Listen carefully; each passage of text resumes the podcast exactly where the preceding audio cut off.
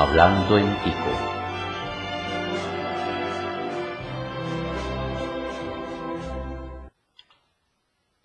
Presupuesto y FES. Bienvenidos a un nuevo capítulo de Hablando en Tico. Luego de la marcha de los estudiantes universitarios con el lema de defender la U pública, las casas de enseñanza superior y sus respectivas federaciones de estudiantes hicieron varias publicaciones con datos alarmantes. Para muchos, el gobierno atacó a las, universidades al quitarles plata. ¿Es eso así? Para responder qué pasó, debemos primero explicar algunos conceptos. Vamos a ver. Imagínese usted que vive en una casa con su familia. Cada mes consume agua y electricidad, comida, cosas normales y, y repetitivas. Digamos que cada mes gasta 20 mil colones en agua. A ese gasto, que es un gasto normal y repetitivo, se le conoce como gasto corriente. Ahora, usted también trabaja en su propia empresa o es asalariado y tiene un ingreso mensual. Lo ideal es que ese ingreso sea igual o mayor al gasto que usted tiene. Si fuera menor, pues no le alcanzaría y entraríamos en problemas. Ahora bien, un día usted se da cuenta de que el muro del jardín está a punto de caerse. Debe ser reparado o reemplazado, alguna de las dos. Usted planifica que el mes siguiente va a contratar trabajadores que le van a reparar el muro y todo. Pero eso va a implicar un gasto extraordinario que no es el normal del mes. Claro, es un gasto, pero el beneficio le queda para el futuro, o sea, el muro. Ese tipo de gasto se conoce como gasto de capital. Son diferentes, porque el gasto corriente es un gasto mensual casi que fijo, cuyo beneficio se termina ese mismo mes. Usted se come su comida ese mismo mes mientras que el de capital es único en el tiempo y deja un beneficio para el futuro. Cosas como comprar muebles, edificaciones, comprar maquinaria, todo eso es gasto de capital. Ahora bien, ¿recuerdan que hablamos de la posibilidad de no tener dinero suficiente para el gasto?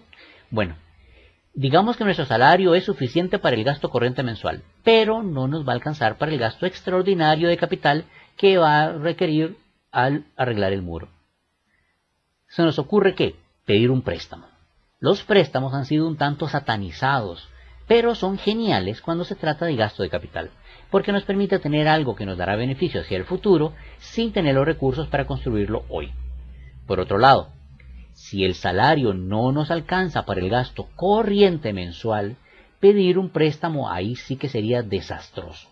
Primero, porque gastamos lo que no tenemos en algo cuyo beneficio termina ese mes y nos deja con una deuda que pagar ya cuando el beneficio terminó. Lo peor de todo es que el otro mes tendríamos que pagar el gasto corriente del mes más la cuota del préstamo. Es bastante peor, ¿no es cierto? Pues bien, el país está en esa misma situación. El gobierno tiene un gasto corriente enorme que no puede cubrir con los ingresos que obtiene, los impuestos. El gobierno se ha endeudado por eso. Claro, el otro año debe pagar el mismo gasto corriente más los préstamos que ya pidió. Y no va a tener otro remedio que pedir más préstamos todavía porque no le alcanza. Ahora, ¿por qué gasta tanto? Bueno, todos los órganos del gobierno hacen un presupuesto que es expectativa de gasto para el otro año. Con eso sabemos que se, se puede eh, pagar por ingresos y también impuestos y también lo que se deberá pagar con un préstamo el año que sigue. El problema es que cada año ese presupuesto se incrementa por muchas razones y ese incremento es a su vez más necesidad de deuda. Es como una bola de nieve, se va a poner peor. Los que nos prestan, al ver que cada vez tenemos más deuda, ya no nos van a prestar tan barato porque somos muy riesgosos. Posiblemente no vayamos a pagar. O peor aún, no nos van a prestar en absoluto. Por eso nuestras leyes están claras impiden que el gobierno se endeude para pagar gasto corriente. Ya vimos que eso es un no, no, es desastroso. Pero como no hay otra opción, vamos a tener que endeudarnos cada año. Por eso, los diputados crearon una cosa llamada la regla fiscal, que dice que el crecimiento del presupuesto en términos de gasto corriente se va a restringir según la cantidad de deuda que tenemos. Así, mientras más deuda tengamos, menos podemos incrementar el presupuesto año a año. Aunque las instituciones pidan más, el crecimiento restringido, Hacienda les va a decir no, recorten porque no podemos crecer más que lo que nos está diciendo la regla fiscal. Para el año 2020, según la deuda que estamos adquiriendo a este momento, el límite de crecimiento se fijó en un 4.67% del gasto corriente. Ojo esto, lo repito, del gasto corriente. Entendido lo anterior, veamos entonces qué pasa con las universidades. Cada año, una comisión que incluye gente de gobierno y de las universidades analiza cuánto requieren estas de parte del Estado y aprueban una transferencia de dinero llamada FES, Fondo Especial para la Educación Superior. El FES es una orden constitucional y también la orden dice que la universidad tiene toda la potestad de ganar el dinero como le da la gana, porque ellos tienen autonomía. Es decir, el gobierno no puede decirles de ninguna manera cómo gastar la plata que le está dando. El problema es que esa transferencia se contabiliza en el presupuesto nacional como gasto corriente y para peores se definía que, digamos, la mitad era sacada de impuestos y la otra mitad se saca de préstamo. Y de hecho así quedó para el 2020. Ojo, mitad de préstamo y el FES era como gasto corriente. Pero ahora, como la regla fiscal está vigente, Hacienda debería velar, velar que el incremento en gasto corriente no pase de ese 4.66% que la regla fiscal nos impone. Ojo otra vez, esta limitación no es antojadiza, sino que es un mecanismo que trata de tener la bola de nieve de crecimiento de presupuesto y la deuda como ya lo vimos anteriormente. Ahora, esto implica que el FES no puede superar ese tope de incremento, ¿cierto? Claro, las universidades no quieren ese tope de crecimiento y están pidiendo a la sala cuarta que estudie si la regla fiscal aplica o no al FES, porque consideran que es inconstitucional que el Estado restringe el crecimiento por ley. Mientras tanto, eso se resuelve. Hacienda intenta hacer no crecer el FES, por la regla. Luego de discusiones en esta comisión, que dicho sea de paso es de lo más secreta porque ni siquiera se toman notas de lo que se discute, llegaron a la conclusión con un acuerdo que se firmó el 18 de julio del 2019 para un FES de 512 mil millones. Esto es 512 mil millones que el gobierno le dará a las universidades para el año que entra. Lo siguiente, eh, o lo interesante de este acuerdo, es que, según su cláusula quinta, que dice lo siguiente, las instituciones de educación superior estatal en su conjunto realizarán en el 2020 una inversión de capital estimada en 70 mil millones. Y fue esa cláusula la que fue el centro de controversia. Veamos. Hacienda entiende que lo que ahí dice es que hay 70 mil millones del FES que serán transferidos como gasto de capital. Claro, de esa forma, la transferencia corriente ya no es de 510 mil millones, sino de 440 mil millones, y los restantes 70 mil se van por capital. Con eso se cumple perfectamente y de manera sobrada la regla fiscal porque el incremento en gasto corriente es mucho menor. Pero hay otro beneficio. Esos 70 mil millones se sacarían de deuda y serían una deuda de capital. ¿Recuerdan que la deuda de capital es buena? Y se rebajarían de la deuda de gasto corriente, que era la mala. Y todos ganamos con eso. Ahora, veamos cómo queda la repartición. Básicamente, eh, 258.440 millones se transferirán como gasto corriente del gobierno a las universidades. Esa es la mitad que viene de gasto corriente este, eh, tomado de los ingresos esperados de 2020, o sea, de impuestos. Eso representa el 50% del PES. La otra mitad se tomará de deuda, pero se divide en dos, en 184.340 millones para gasto corriente, que son como un 36%, y, y 70.000 millones para gasto capital, que serían el otro 14%. Ahora, eso está genial, pero ¿cómo se determinó ese monto? Bueno, hicieron un análisis de los presupuestos de las universidades y se dieron cuenta que más o menos ese monto es lo que gastan normalmente en capital. Se entenderá que no tiene sentido que el gobierno pase como gasto corriente y que se use en la universidad como gasto capital. Así que esa separación de cuentas es de lo más lógico. Pero luego de meses de haber firmado y un mes de saber que eso haría Hacienda, porque Hacienda, la ministra lo explicó en la presentación de presupuesto ante la Asamblea, es que los rectores lanzaron el grito al cielo alegando algo así como que hubo un engaño.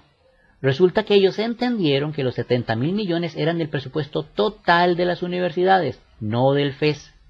Para entender esto hay que explicar que el presupuesto de las universidades no es solo el FES, sino que tienen otros ingresos. De hecho, las universidades ya tienen, como vimos, gasto de capital y tienen también superávit. ¿Qué es un superávit? Bueno, es cuando sobra dinero de un proyecto.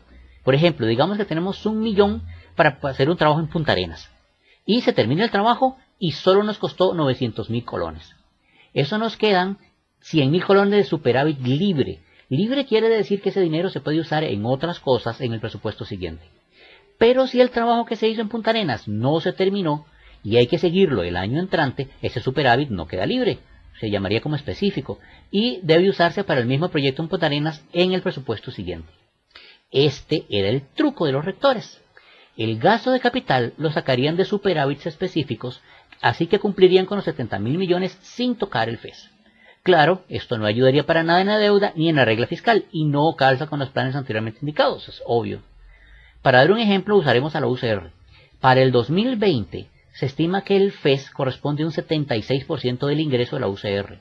A eso se le suman 10% de ingresos por otras vías, que es cuando ellos venden servicios, inversiones y cosas así, y un 14% sería de superávit. Si nos vamos a ver los egresos, la universidad estima que para el 2020 el 83% de su gasto sería gasto corriente y un 11% sería gasto de capital y más o menos un 6% de otros gastos no asignados. Ahora bien, al ver lo que hizo Hacienda, las universidades acusaron al gobierno de romper la autonomía al hacerlos forzadamente gastar en capital y que como su plan era no gastar el FES en eso, ahora no les alcanzaba para pagar becas ni para investigación. Claro está, hay muchas otras cosas que podrían afectarse, pero el nombrar esas dos consiguió un efecto de rechazo tal que terminó en la famosa marcha de estudiantes en octubre. Sin embargo, en un comunicado de prensa, el número 158 del 14 de octubre del 2019, el ministro de Hacienda ahí, don Rodolfo Cordero, indicó los gastos corrientes que se encuentren asociados a un proyecto específico también podrán utilizarse como gastos de capital. Parece que nadie reparó en eso, pero haciendo un análisis de las partidas de las universidades, en particular las de la UCR, que fueron las que revisamos, se ve cómo en proyectos que son de capital hay becas y salarios, que son usualmente partidas de gasto corriente. Y como también en partidas de gasto corriente hay compra de mobiliario y maquinaria, que son usualmente cosas de capital. Según lo explicado por Cordero entonces, un gasto de salario en un proyecto de capital podría meterse como capital. Es como, si volvemos al ejemplo del muro de nuestra casa, que al finalizar el mes de la construcción me lleguen en lugar de 20.000, 40.000 colones de agua. Esto es porque Gasté los 20 mil que yo usualmente uso cada mes y se gastaron 20 mil adicionales en la construcción. Yo puedo entonces perfectamente decir que 20 mil fueron gasto corriente y 20 mil del gasto de agua fueron gasto de capital, porque esa agua se usó para construir el muro. Simple, ¿verdad? Pues bien, eso es lo que los técnicos de las universidades comenzaron a revisar. Y sí, hay muchas partidas que están como gasto que podrían pasarse a capital y con eso solventar el requerimiento de Hacienda y cumplir con la regla fiscal.